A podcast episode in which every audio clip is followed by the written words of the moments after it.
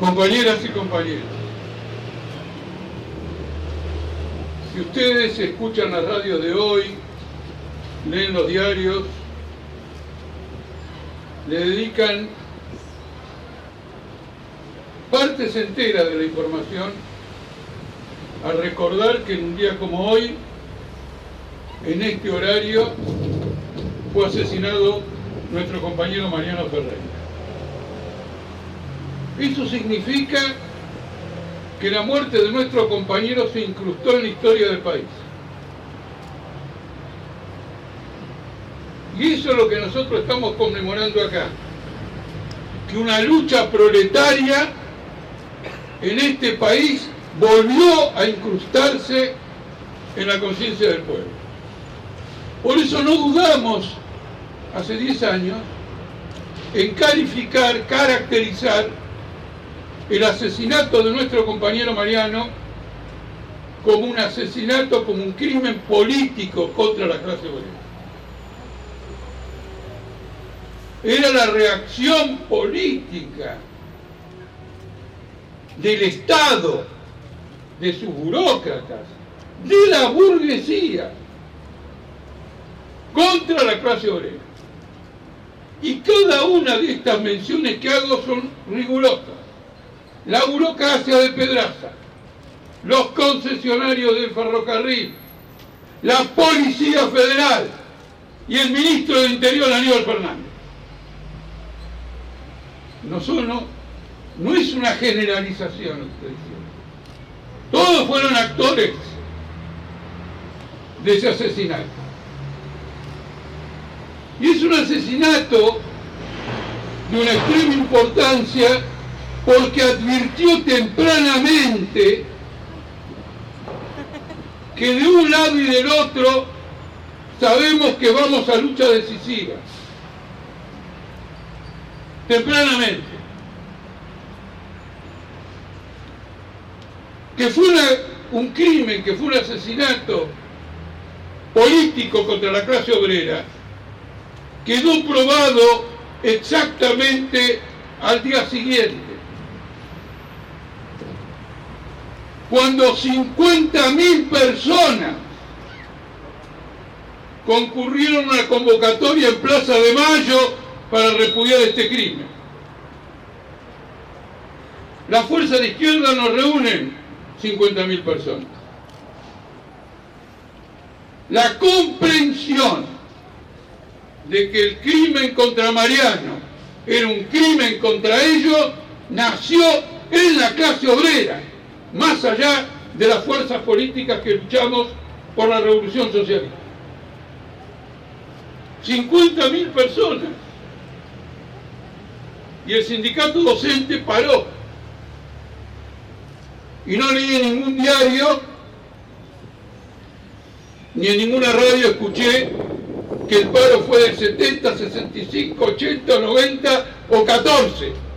Paró todos los docentes de la provincia de Buenos Aires y las fábricas del Gran Buenos Aires, del urbano de la zona norte.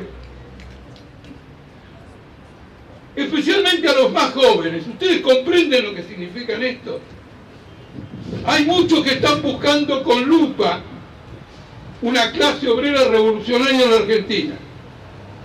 Y cuando aparece ante un acontecimiento importante, ante un acontecimiento trágico, poderoso, cuando aparece, nadie la percibe. Pero eso fue lo que ocurrió. A tal extremo ocurrió que todavía ahora el kirchnerismo está discutiendo con nosotros el carácter de ese crimen. Todavía lo está discutiendo. Ramal citó a página 12, que dice que aquello fue un enfrentamiento. Bueno, Dos ladrones subieron un colectivo y mataron a alguien.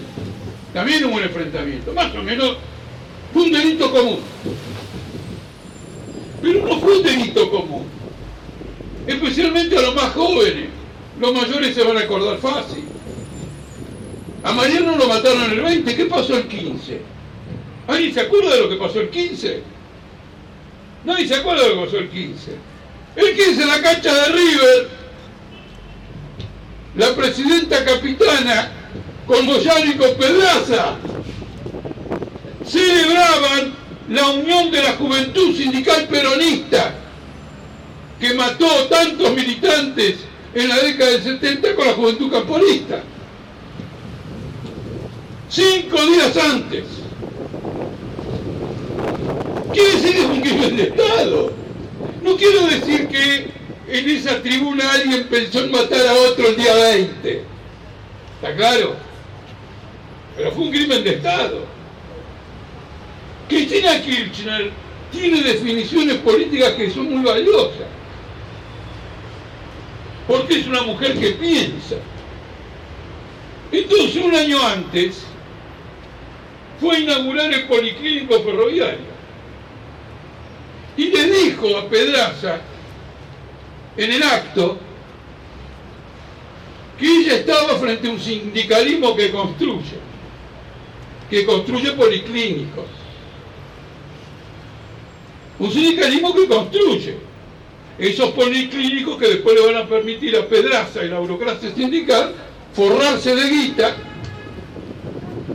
mediante la instrumentación de negocios en torno al servicio de salud, como Moyano con la obra social de camioneros. Pero ella, cuando dijo que construye, no se refería al policlínico, se refería a nosotros, a los sindicalistas que no construimos, sino que destruimos. Con lo que construye vamos. Y cuidado que están los que destruyen, que quieren destruir este Estado. En ese sentido, Cristina Kirchner supera por largos kilómetros a todos los charlatanes que pasan por la televisión atacándola. Es superior políticamente. Y hubiera querido que el crimen de Mariano, que para ella fue inesperado, no hubiera pasado más que de un enfrentamiento. Pero ¿cómo iba a pasar un enfrentamiento si la Secretaría de Transporte, con Schiavi, con Luna, dependiendo del Ministerio de la Pública con debido, le había dado la concesión a los sicilianos, a los Romero, el Roca, el Sarmiento, etc. Y era una concesión llena de corruptelas. Ya habían fabricado porque hay un antecedente de esto, el incendio de trenes del ramal Sarmiento, que a quién se lo atribuyeron? Al Partido Obrero. Y era una trenza entre Sirigliano y el intendente de la época de Merlo, Otacé. ¿Y quién salió a decir que era del Partido Obrero, además de todos estos? Aníbal Fernández al cual después vamos a ver declarando después del crimen que la policía actuó correctamente. Ahora, ¿por qué actuó correctamente? Porque liberó la zona de Barracas. Y no solo liberó la zona de Barracas, sino que siguió a la columna de los compañeros ferroviarios, junto con la patota, desde acá de Avellaneda hasta Barracas. Acompañó y permitió la ejecución de ese crimen. Aníbal Fernández está libre, pero Aníbal Fernández no es el mismo responsable de Costec y Santillán, es el mismo. Comprenden, es el Estado capitalista, defendiendo los intereses. Hay gente que dice queremos más Estado, queremos más Estado, queremos más Estado. El Estado viene entero, fundamentalmente con esto viene. Por eso fue un crimen del Estado contra la clase obrera y todavía polemiza, 10 años después, todavía polemiza. No fue un enfrentamiento. En algún lugar nosotros hemos escrito, recordado que este intelectual José Pablo Feynman, que es un humanista, un hombre que vive sensaciones que los demás no vivimos frente al crimen de Mariano Ferreira, le echó la culpa al Mariano y al peor. Diciendo lo siguiente, ¿cómo vas a fichar al gremio ferroviario? ¿No sabes que estás pedaza? Está buscando que te peguen un tiro. Es como si ahora nosotros fuéramos entre una multitud sin barbijo. Fuimos a buscar el virus. No le eche la culpa al virus. Fuiste vos que lo fuiste a buscar. Es un intelectual humanista. Pero tenía que defender al gobierno. Fue un golpe brutal. El país se conmovió enteramente. Y esto no lo podemos perder de vista porque esto forma parte de la historia última, de toda una historia, del movimiento piquetero del 2000, 2001, 2002, 2003, más atrás del cordobazo, del argentinazo, de toda una serie de luchas, de la aparición de cuerpos delegados y comisiones internas, cada vez en mayor medida, en un país donde la burocracia sindical tenía atada la dominación en las fábricas. No la tiene más atada. Vive aterrorizada por un nuevo ascenso de esos sectores. Como ustedes ven, todos elementos que conforman la situación. Ahora una reflexión. Si la Secretaría de Transporte hubiera sido condenada en el 2010, nos ahorrábamos la tragedia de Once. ¿Por qué? Un año y medio después, un año y pico después. Porque ellos eran los responsables. Los que no pudieron ir en cana, condenados en el juicio de Mariano Ferreira, terminan en cana ahora. Pero porque se cargaron 52 vidas más en el camino. Esta es la comprensión que hay que tener. Y nada de esto se modificó. A lo sumo alguna modificación hay, porque si ustedes miran una ficha que, hay ahí, celebrando el 17 de octubre con José Rucci y Evita, esa ficha es una ficha contra Cristina. Que hubiera preferido que en lugar de José Rucci esté otro y en lugar de Evita esté ella es decir, una decisión dentro del gobierno. Ha habido cambios, algunos, pero esencialmente no. Y si ustedes me permiten, entiendan en un sentido general, pero fuerte, consciente de mi parte, la lucha de los tercerizados que culminó en este asesinato, este crimen político contra la clase obrera, hoy está representado por los trabajadores que ocupan las tierras en Guernica y por los trabajadores que están ocupando terrenos en todos lados. Y ustedes miren que el esquema político del Estado es el mismo. El esquema político del Estado es el mismo. Los quieren sacar por la violencia, pero temen hay un nuevo Mariano Ferreira y en lugar de 50.000, vamos 80.000 a la Plaza de Mayo, con barbijo.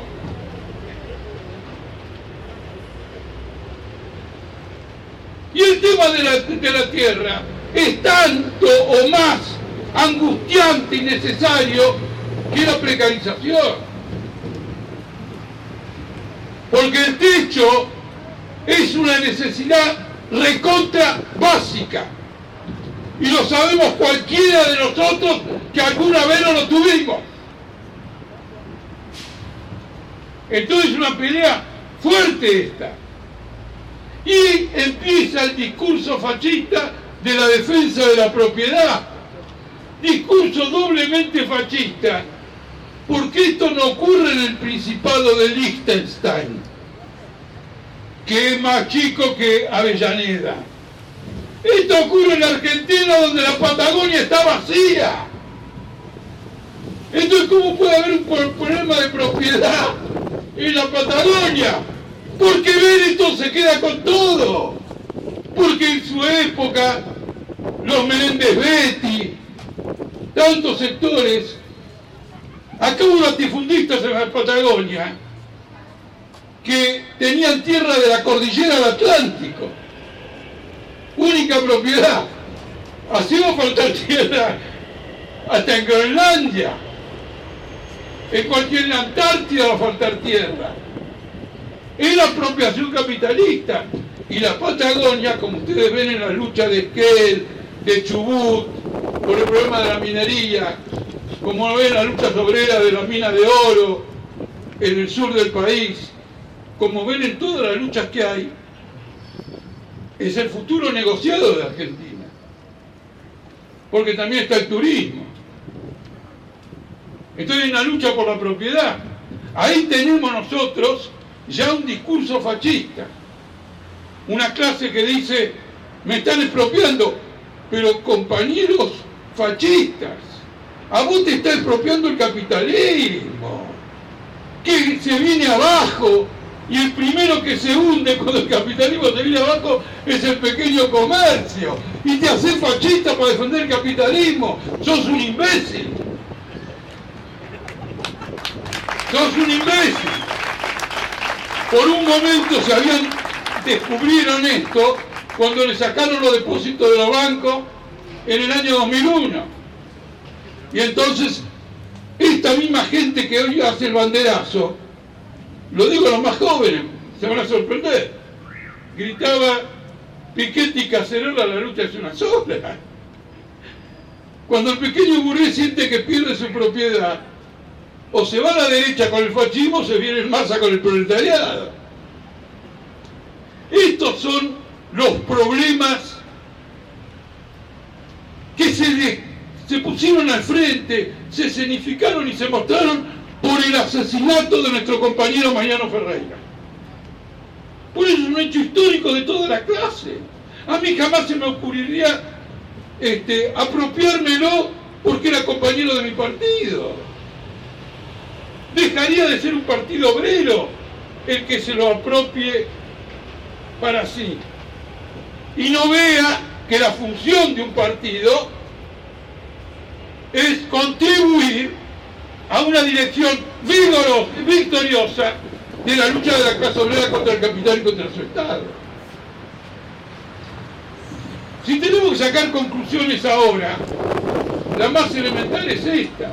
Hay un Estado que se derrumba, el dólar que se va por las nubes, el salario mínimo que va a ser de 21 mil pesos en marzo, las jubilaciones que no llegan a 20 mil, la inflación que sigue, la fuga de capitales. Y como tenemos un gobierno nacional y popular, ¿qué se le ocurrió ayer?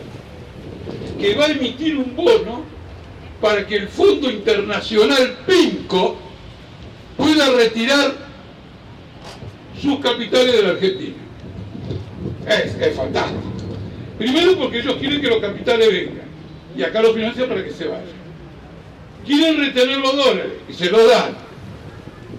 Y además dice que son nacionales populares y actúan como gente sin fallo.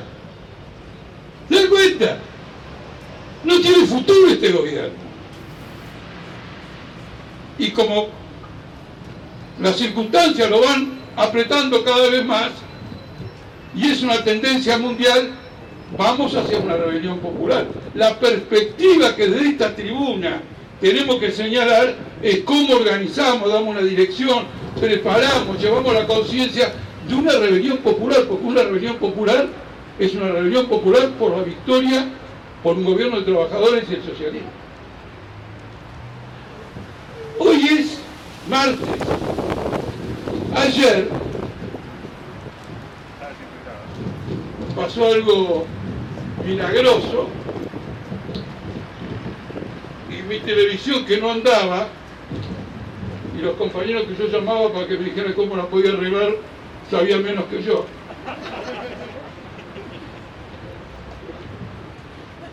De golpe se prendió. Me acuerdo que toqué un botón que lo venía tocando hacía varios días, pero esta vez apareció la imagen. Y entonces escuché a un periodista que se llama Carlos Pagni.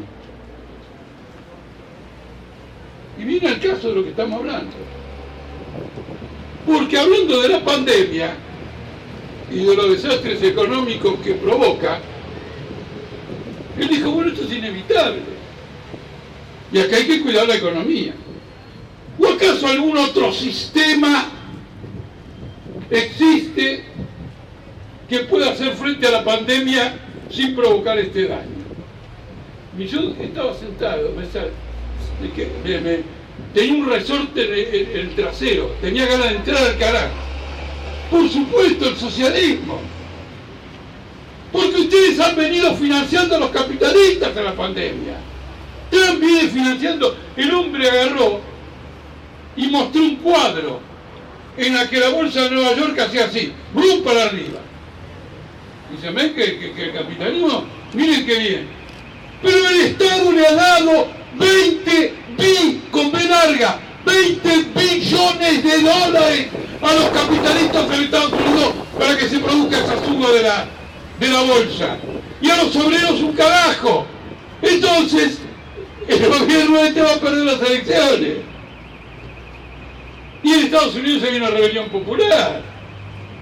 El socialismo y la tendencia socialista en nuestras masas está presente y lo manifestó hace 10 años marchando a Plaza de Mayo por el asesinato político de nuestro compañero Mariano Ferreira. Eso fue lo que ocurrió. Eso fue lo que ocurrió. Por eso no se lo puede olvidar. No solo por el sentimiento por un compañero, no lo podemos olvidar porque nos abre los ojos sobre tantas cosas. Me gustaría que estuvieran acá algunos familiares de la tragedia de Once. ¿Sabés que tu hijo murió porque absolvieron a gran parte de los vinculados o cómplices con el asesinato de Mariano apenas un año y meses antes. Quiero finalizar con dos cosas. Naturalmente la izquierda tiene que tener esa perspectiva.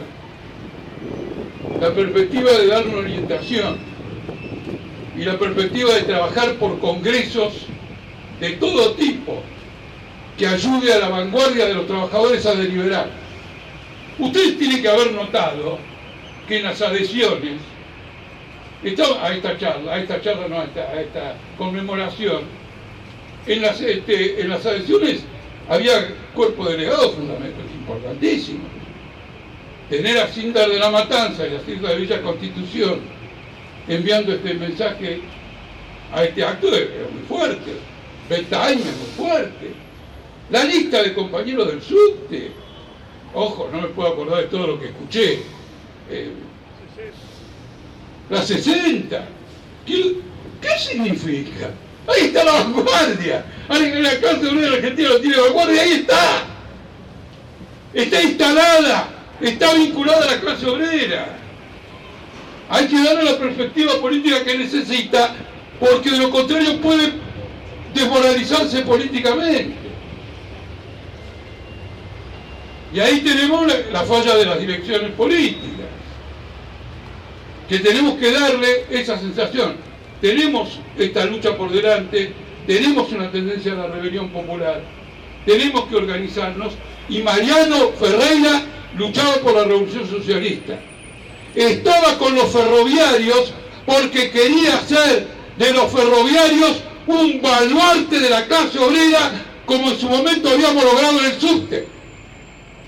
Y la victoria en el subte inauguró un periodo que no está cerrado, está totalmente abierto en la clase obrera argentina. Hago este homenaje en estos términos porque me dirijo a los compañeros más jóvenes,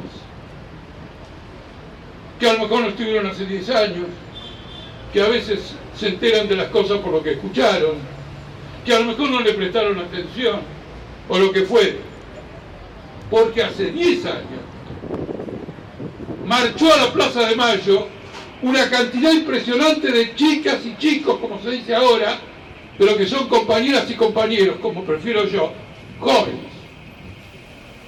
Y ellos integran hoy las legiones de luchadores que están en los distintos partidos de izquierda. Son experiencias políticas las que forman una generación de lucha. No se produce nada más que porque uno leyó un libro Está la generación del cordobazo, la generación de esto, la generación del otro. Está la generación que nació en el argentinazo y está la generación que luego fue llenando y llenando. ¿Por qué lo condenan a Mariano? ¿Por qué lo condena a José Pedraza? Es muy interesante. Yo cuento una anécdota en un artículo, ah no, en una entrevista. El día de la condena de José Pedraza, bueno, estábamos ahí en Comodoro Pi, salimos y todo lo demás. Llego a mi casa y suena el teléfono. ¿Y quién es del otro lado del teléfono? Rodolfo Baradel. Roberto Baradel, secretario general de tuteo. Hola Jorge, hola Baradel, sí. Te felicito. Ustedes han logrado lo que nosotros no hemos logrado con Fuente Alba. Estaba impactado.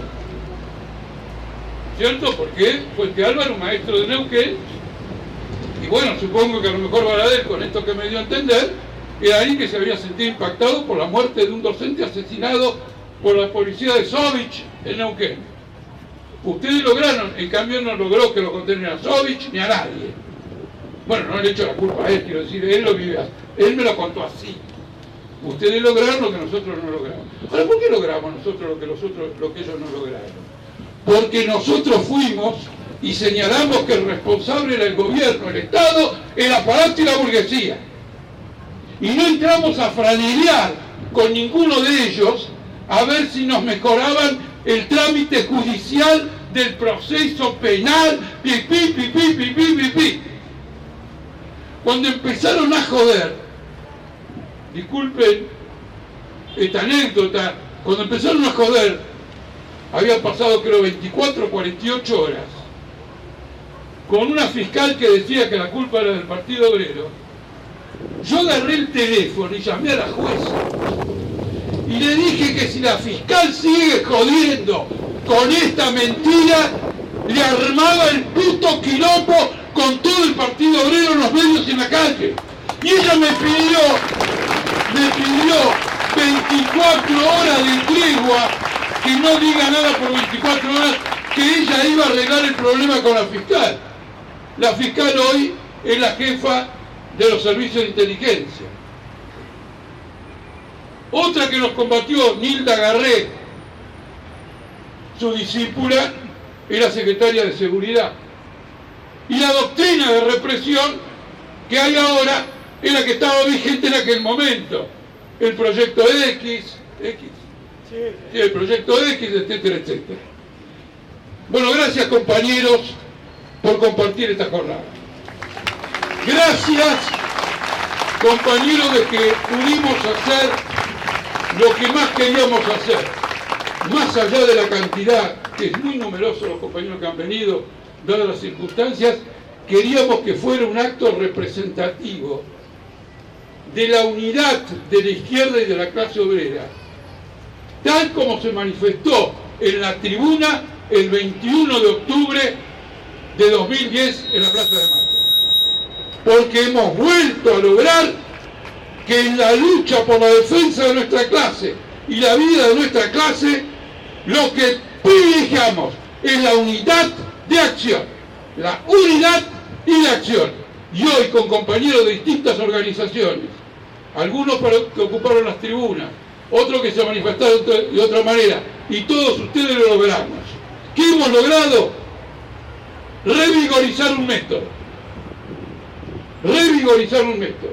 Nadie nos va a expropiar nada y mucho menos la herencia política de nuestro partido obrero. Hasta la victoria siempre. Mariano Ferreira, Mariano Ferreira, ahora, hasta la victoria compañero.